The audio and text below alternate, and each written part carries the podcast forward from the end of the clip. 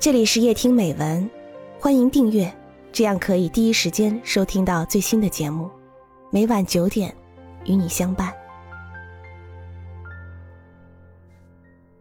小说的气味，作者莫言。拿破仑曾经说过，哪怕蒙上他的眼睛，凭借着嗅觉，他也可以回到他的故乡科西嘉岛。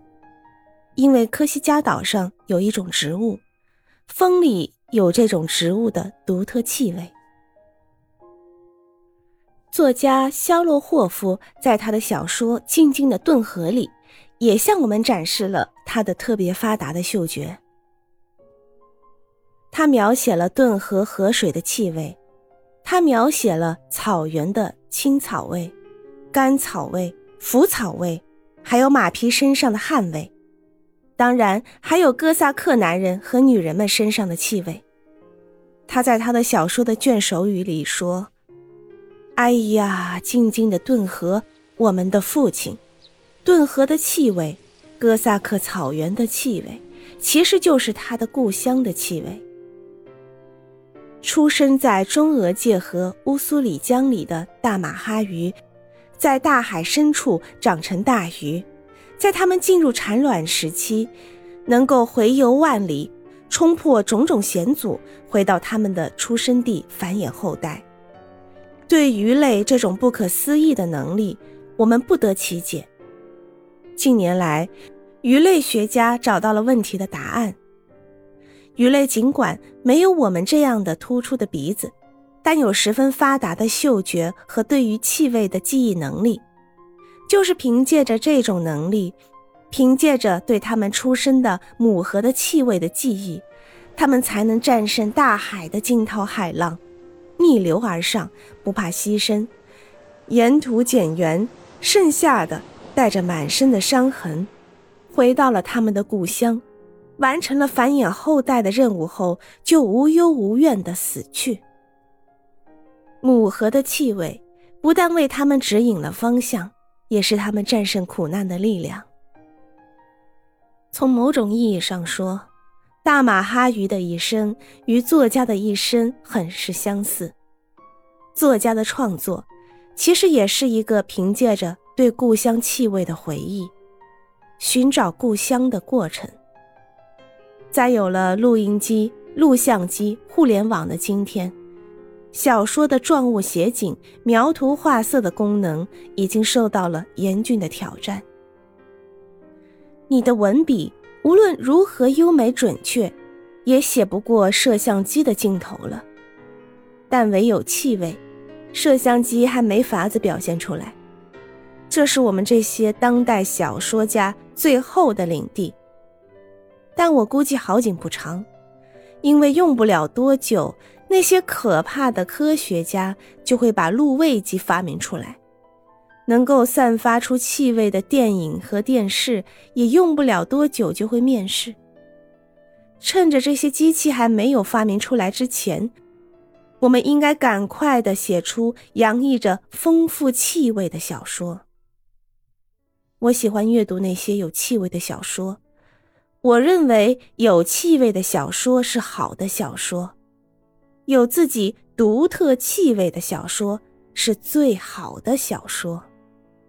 能让自己的书充满气味的作家是好的作家。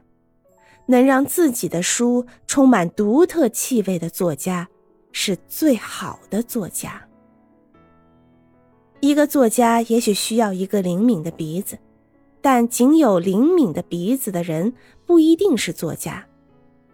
猎狗的鼻子是最灵敏的，但猎狗不是作家。许多好作家其实患有严重的鼻炎，但这并不妨碍他们写出有独特气味的小说。我的意思是，一个作家应该有关于气味的丰富的想象力。一个具有创造力的好作家在写作时，应该让自己的笔下的人物和景物放出自己的气味。即便是没有气味的物体，也要用想象力给他们制造出气味。这样的例子很多。俄国作家巨斯金德在他的小说《香水》中，写了一个具有超凡的嗅觉的怪人。他是搜寻气味、制造香水的天才。这样的天才只能诞生在巴黎。这个残酷的天才脑袋里储存了世界上所有物体的气味。他反复比较了所有的气味后，认为世界上最美好的气味是青春少女的气味。于是，他依靠着他的超人的嗅觉，杀死了二十四个美丽的少女，把她们身上的气味萃取出来，然后制造出了一种香水。当他把这种神奇的香水洒到自己身上时，人们都忘记了他的丑陋，都对他产生了深深的爱意。尽管有确凿的证据，但人们都不愿意相信他就是凶残的凶手。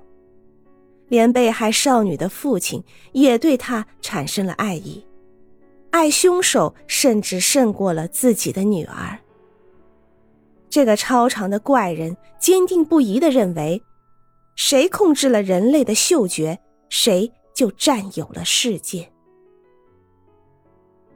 马尔克斯小说《百年孤独》中的人物，放出的臭屁能把花朵熏得枯萎，能够在黑暗的夜晚凭借着嗅觉，拐弯抹角的找到自己喜欢的女人。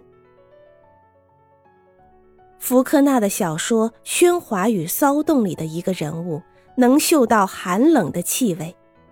其实寒冷是没有气味的，但是福克纳这样写了，我们也并不感到他写的过分，反而感到印象深刻，十分逼真。因为这个能嗅到寒冷的气味的人物是一个白痴。通过上述的例子和简单的分析，我们可以发现，小说中实际上存在着两种气味，或者说。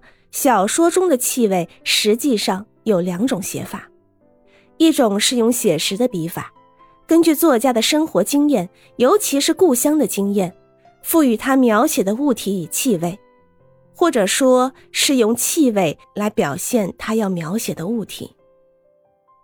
另一种写法就是凭借于作家的想象力，给没有气味的物体以气味，给有气味的物体。以别的气味，寒冷是没有气味的，因为寒冷根本就不是物体。但福克纳大胆的给了寒冷气味。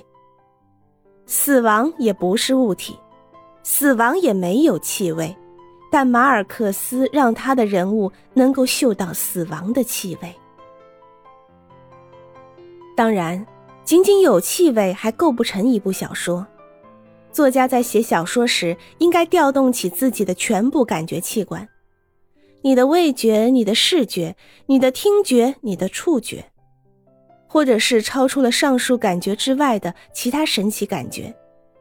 这样，你的小说也许就会具有生命的气息。它不再是一堆没有生命力的文字，而是一个有气味、有声音、有温度、有形状、有感情的生命活体。我们在初学写作时，常常陷入这样的困境：即许多在生活中真实发生的故事，本身已经十分曲折感人，但当我们如实的把它们写成小说后，读起来却感到十分虚假，丝毫没有打动人心的力量。而许多优秀的小说，我们明明知道是作家的虚构，但却能使我们深深的受到感动。为什么会出现这样的现象呢？我认为问题的关键就在于，我们在记述生活中的真实故事时，忘记了我们是创造者，没有把我们的嗅觉、视觉、听觉等全部的感觉调动起来。而那些伟大作家的虚构作品，之所以让我们感到真实，就在于他们写作时。调动了自己的全部的感觉，并且发挥了自己的想象力，创造出了许多奇异的感觉。这就是我们明明知道人不可能变成甲虫，但我们却被卡夫卡的《变形记》中人变成了甲虫的故事打动的根本原因。